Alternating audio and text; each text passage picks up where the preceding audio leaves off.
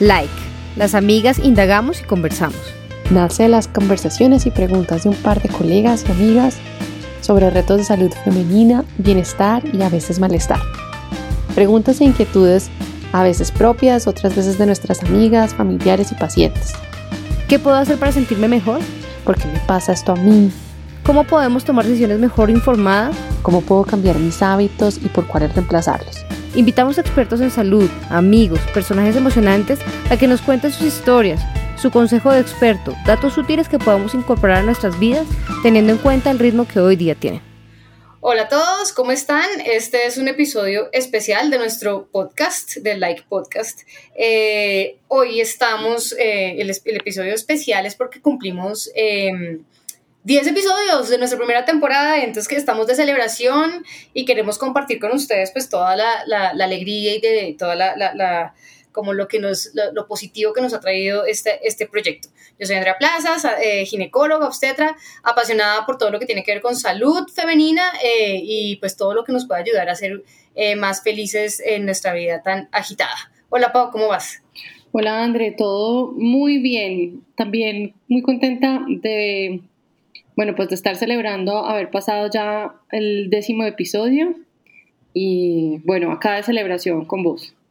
Yo soy Paola Medina, soy médica, soy anestesióloga y bueno, acá feliz de, estar compartiendo todas mis inquietudes y, y, lo poquito que sabemos acerca de cómo cuidarnos mejor, cómo querernos mejor y cómo estar más sanos en general. Pau, entonces te voy a contar que eh, Tú no sabes, es sorpresa, pero eh, las, nuestras, nuestra comunidad nos mandó unas preguntitas eh, de una actividad que puse yo la semana pasada en redes sociales.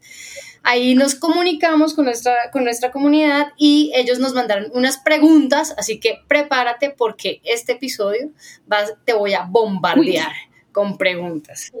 Sí, preguntas rápidas. Entonces, eh, pues son como cosas que quiere saber nuestra comunidad y cosas también que yo te puedo preguntar, que de pronto tengo curiosidad para que nuestras, nuestras, eh, pues nuestros oyentes se, se, familiaricen más con nosotros. Entonces, te cuento la primera. Dale. Aquí va la primera pregunta. ¿Qué es lo mejor de ser médica? Yo creo que lo mejor de ser médica, esto digamos, yo siempre hablo un montón, pero digamos que esta respuesta vino a mí después de haber hecho la formación de Kundalini Yoga, en donde yo estaba muy descontenta. Antes de arrancar la formación, yo estaba completamente infeliz de ser médica. Me sentía incoherente con, como con, sobre todo con el desperdicio y la, la producción de basura que nosotros hacemos en salas de cirugía, que es a donde yo trabajo. Y después de la formación, como que vinieron las preguntas, bueno, ¿y ahora qué voy a hacer con esto? Eh, en general me sentía mucho más conectada con lo que estaba haciendo y durante la formación hay como una, una parte en donde se habla sobre los diferentes tipos de yoga y el Bhakti Yoga, que es como la parte de, de estar presente en lo que se hace, fue algo que a mí me tocó mucho porque finalmente me pude volver a conectar con con qué es ser médico para mí. Digamos que cuando nosotros escogemos en Colombia nuestra profesión, generalmente estamos muy chiquitos. Eh, cuando uno sale del colegio está en el, en, el, mejor de los casos alrededor de los 18 años y hay gente que escoge la carrera y lo que va a hacer el resto de la vida, que no necesariamente tiene que ser así, pero mucha gente lo hace y es escoger la carrera hacia los 15 años. Mm, yo me demoré un semestre y, finalmente lo decidí y yo creo que dentro de la decisión cuando estamos chiquitos hay un montón de cosas que influyen, que hacen los papás de uno, que sabe uno acerca de la medicina, qué contacto ha tenido uno con la medicina eh, y tienen, es como una torta y dentro de esa torta hay un montón de combinaciones y esas combinaciones pueden ser, por ejemplo, el prestigio, eh, la plata, pero siempre tiene que haber dentro de esa torta la vocación de servicio. ¿Sí? Uno, esta, es una, esta es una carrera en donde uno sirve a las demás personas, uno está para los pacientes, uno está al servicio de alguien que viene en una situación de mucha vulnerabilidad cuando llega a uno y, y eso, digamos que yo me siento muy afortunada teniendo una profesión en donde yo sirvo a las personas y me pagan por eso. Entonces creo que es una linda, muy linda oportunidad y creo que eso para mí es lo mejor de ser médica. bueno, ¿y vos? ¿A vos qué te parece? Hermoso. Lo mejor de ser. Mira que tú, al final, al final me, conecté contigo ahí porque eh, a mí, digamos que yo no sé si siempre desde, desde pequeña me ha gustado mucho trabajar de pronto con las manos y de pronto por eso también elegí la especialidad que tengo de ginecología, que es algo pues que no está haciendo cirugías y como es una labor para mí como manual, pero como artística al mismo tiempo, no sé. Pero eso de hacer algo que no le guste, que le paguen y que al final también esté conectado como con la misión que uno tiene en su vida, que es como ayudar a los demás, me parece que pues eh, es como el paquete completo, es como lo que tú dices, la, la, la, la torta completa y, y, eso es lo que más me gusta, que dentro de lo que, que me gusta, digamos, que eh, lo disfruto hacer, de hacer, pero también eh, siento que estoy eh, aportando un grano ahí fácilmente, no tengo que buscar mi labor social porque la labor social la, la, hago todos los días y, y, eso me parece que es lo más, lo más bonito de lo que hacemos. bueno, ahora, siguiente pregunta. ¿Qué es lo peor de ser médico? Bueno, yo he pasado por todas y quiero que se entienda que esto es una, obviamente son preguntas súper personales y yo no hablo por nadie y solo hablo por mí, ¿sí? Eh, y, y, hablo de mi experiencia, no, no creo que esta sea la experiencia de todos y muchos médicos pueden tener otras experiencias muy diferentes a las mías, pero básicamente, ¿qué, es, qué ha sido lo difícil para ser médica? yo creo que así, es una combinación de todo, es una combinación de, de, cómo me quieren a mí, de quién soy yo, de cómo, de, de mi personalidad, de las experiencias que he tenido y yo creo que eh, la, la, dificultad de ser médico es que a pesar de que manejamos em, como la salud de las personas, creo que nosotros tenemos muy poca conciencia del autocuidado, ¿sí? Y como que nos desconectamos, siempre estamos o trabajando mucho o haciendo muchos turnos, esforzándonos siempre, la, autoexigencia, yo creo que todo eso se puede em, resumir en esa palabra, es una gran palabra y es la autoexigencia que tenemos los médicos, es una carrera académicamente muy exigente, es una Luego, en la profesión, en el ejercicio de la profesión, es muy demandante desde el punto de vista ético, desde el punto de vista de tiempo, desde el punto de vista personal, emocional y espiritual. Es una carrera demandante. Pero adicionalmente, nosotros mismos tenemos esa autodemanda mucho más elevada que yo creo que en muchas otras carreras. Y, y yo creo que eso ha sido eh, difícil, pero también al mismo tiempo un camino de aprendizaje de cómo tratarme más eh, benévolamente a mí misma durante, durante el transcurso de los años que he estado trabajando y ha sido, digamos que, poderme dar cuenta de eso ha sido como también un camino de aprendizaje nuevo eh, dentro de mi carrera. ¿Tú? Hmm, piensas que es lo más difícil? No, lo más difícil, y tú lo has dicho como dentro de, de, de, cuando ya uno se gradúa, pues después de, todo el tema académico y todo esto, los horarios es lo que más me da duro. O sea, para mí es muy valioso el tiempo en familia y los fines de semana y las noches y claro, pues hoy estamos haciendo lo que nos gusta y todo esto, pero eh, en general lo que más me da, me, da, duro es tener que dejar a veces eh, a mi familia en festivos, en feriados, en cumpleaños, por estar pues al servicio de, de los pacientes. Obviamente pues uno sabe que es un bien mayor, pero pero es duro. A, mí, lo, mismo que dice Pablo, esto es súper personal, ¿no? Yo pienso que cada cual tiene su, su, percepción de las cosas, pero para mí eso es lo que me ha parecido más, más duro, no lo peor, pero sí es como lo más, lo más difícil de negociar dentro de, dentro de, la, de la vida profesional. Bueno, Pau, siguiente pregunta. ¿Cuál es el mejor consejo que te han dado? Uy, a mí me han dado muchísimos consejos. Tendría, uy, escoger unos... Eh, depende de, qué, de qué, de qué, de qué ámbito, pero me acuerdo que este consejo, eh, alguna vez fue una despedida de solteras y nos dijeron que escribiéramos un mensaje que le sirviera para el resto de la vida. Y me acuerdo que alguien me lo dio y creo que es un proverbio, no sé si chino suizo, algún, es proverbio de algún lado. Colombiano. y dice, y dice algo así, y es que dice, ámame cuando menos lo merezco, porque es cuando más lo necesito. Wow. Y yo creo que eso ha sido en la vida como un consejo que me abrió a mí mucho los ojos porque cuando, no sé, cuando yo estoy enfrente de, de mi esposo, de mis hijos, de un paciente, que es un reto generalmente, y esto lo dice un curso de milagros, yo no soy una experta en curso de milagros, pero es como todas estas cosas difíciles son llamadas de estar pidiendo amor, ¿sí? Y en general es muy difícil darse cuenta de eso, pero cuando me logro conectar con que ahí hay eh, en, todo, todos los ataques o en todos los momentos difíciles de una persona, eh, lo que están pidiendo es amor, ¿sí? Pues para mí en general me, logro conectar con esa sensación de que cuando yo también estoy fea, estoy necesitando amor. Es amor, sí. Entonces, eh, creo que es uno de los mejores consejos que alguien me dio alguna vez en la vida em, y que alguna vez yo di también. Y bueno, pues es más fácil decirlo que hacerlo, pero creo que es un buen consejo para tener en la cabeza y que me ha servido a mí tener en la cabeza. Bueno, eso voltea la arepa del momento difícil de ver al otro con amor y saber que la está pasando mal, me parece dificilísimo adicionalmente, pero, pero, pero divino, me encanta. A mí, mira que eh, creo que el mejor consejo que, que, me, que me dieron fue un profe de acá, profe de profesores, ha sido profe de todos nosotros. Em, y yo lo veía como una persona como académicamente exitosa, como que estaba muy enfocada en su parte profesional.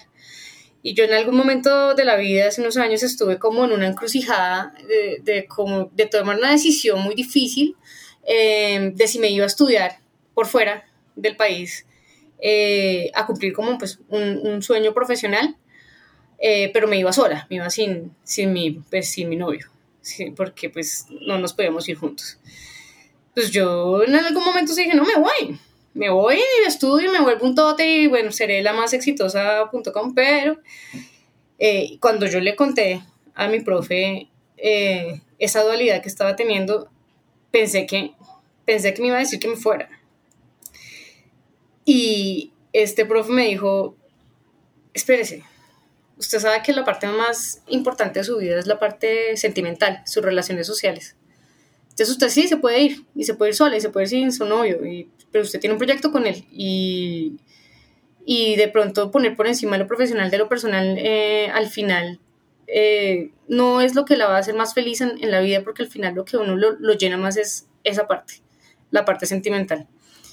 Me quedé perpleja primero que todo, pues porque eh, pensé que él me iba a dar un consejo para que eh, priorizara mi vida profesional y segundo porque la verdad yo nunca lo había pensado y de verdad eh, creo que desde ese momento empiezo a, darme cuenta que de lo importante de verdad que son las relaciones humanas para ser feliz. Entonces digamos que sí, pues nada, no, no me fui efectivamente, me quedé.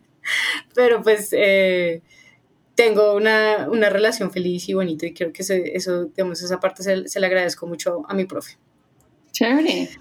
Sí. Es, es, para los médicos es una, es una, esto es muy difícil y yo creo que no solamente para los médicos, yo creo que culturalmente a los colombianos nos importa un montón eh, nuestra vida profesional y en general, y estamos como muy enfocados en, en, en el éxito profesional.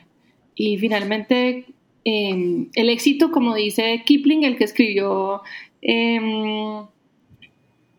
la, la, de Mowgli, la del libro de la selva.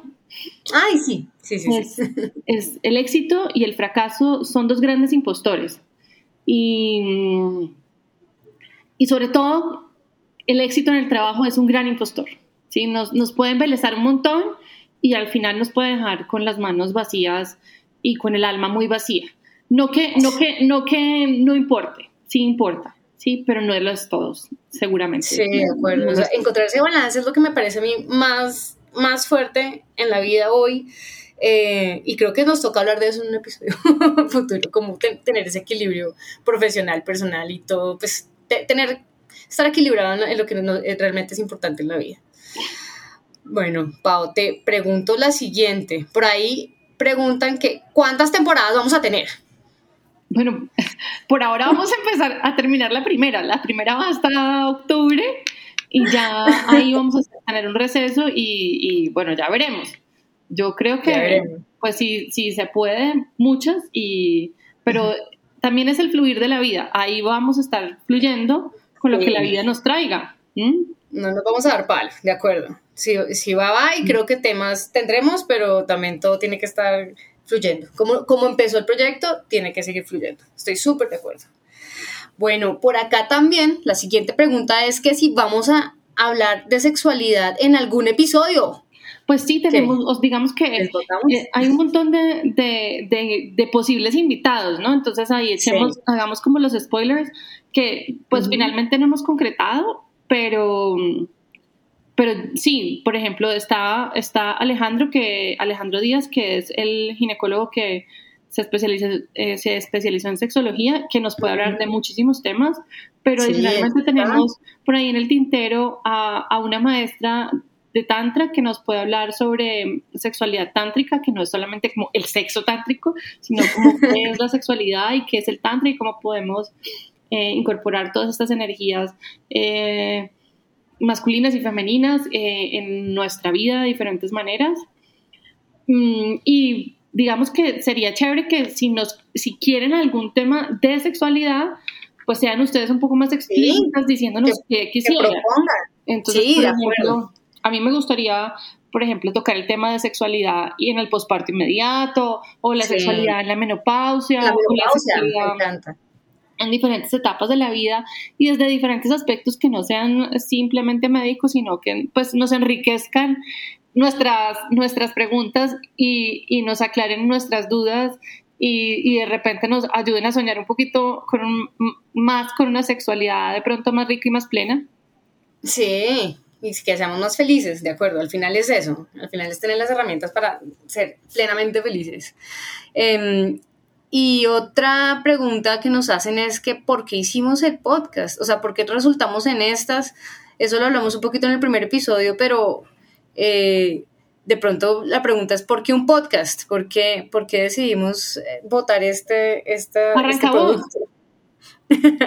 pues a ver, yo eh, fue un proyecto muy, muy lindo y sí, digamos que así ha tenido la respuesta más o menos que estábamos esperando y es que sentimos que este tipo de temas que nosotros hablábamos y, las dudas que tenemos pueden ayudar a muchas personas. O sea, cada invitado es, mejor dicho, un mar de conocimiento y pues ya digamos que son personas que conocemos nosotras, pero poderlo hacer llegar a toda una comunidad es una locura, es un sueño de verdad hecho realidad, llegar a tantas personas en tantos lugares del mundo, de tantas edades. Eh, y tener un impacto positivo eh, a través de esto de la voz, que es como una, una, un instrumento muy bonito.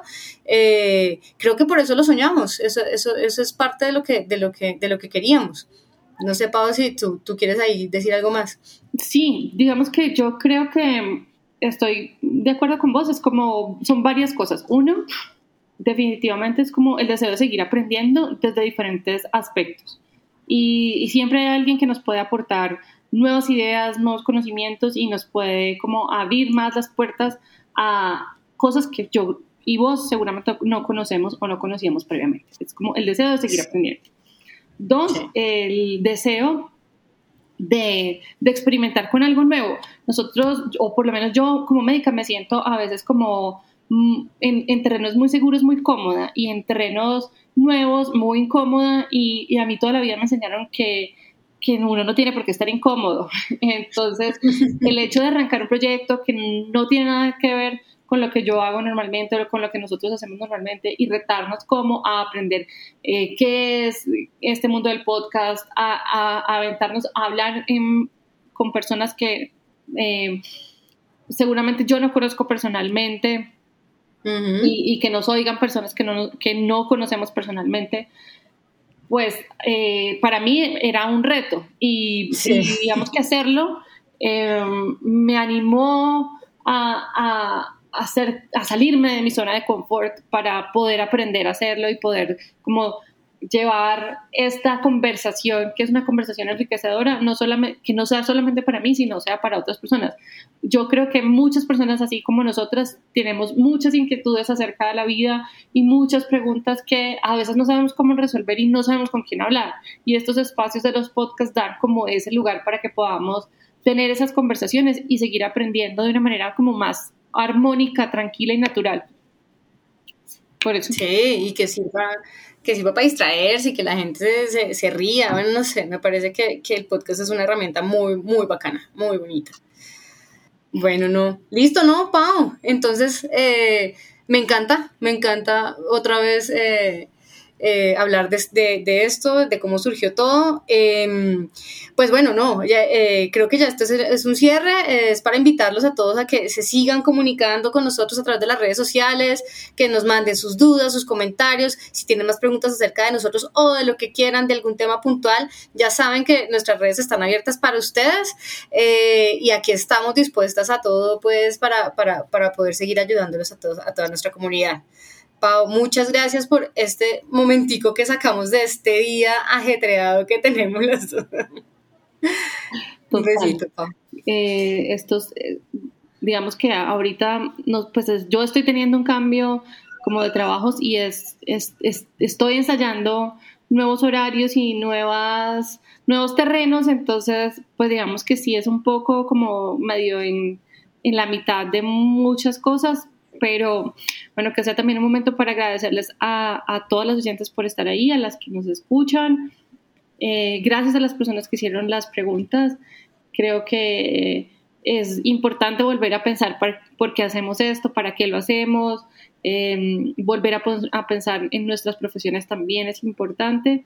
Y, y qué bueno, que de eso se trate, de volvernos a preguntar una y otra vez qué sentido tiene todo lo que estamos haciendo, no solamente con el podcast, sino en la vida en la vida, mm. total. Qué profundidad de preguntas eso. Muchas gracias, André, por, por estar acá. Y bueno, em, esperamos seguirlos oyendo y ojalá nos sigan haciendo más preguntas y nos sugirieran, por ejemplo, qué temas les gustaría a ustedes oír. Sí, de acuerdo. Ya saben, abiertas las redes para ustedes. Bueno, gracias por oírnos. Chao. Chao. Si piensas que esta conversación le puede servir a tus amigas, familiares o conocidas, por favor compártela. Por último, las mejores conversaciones son contigo. Déjanos tus comentarios y preguntas en nuestro Instagram, like podcast. L-A-I-C podcast.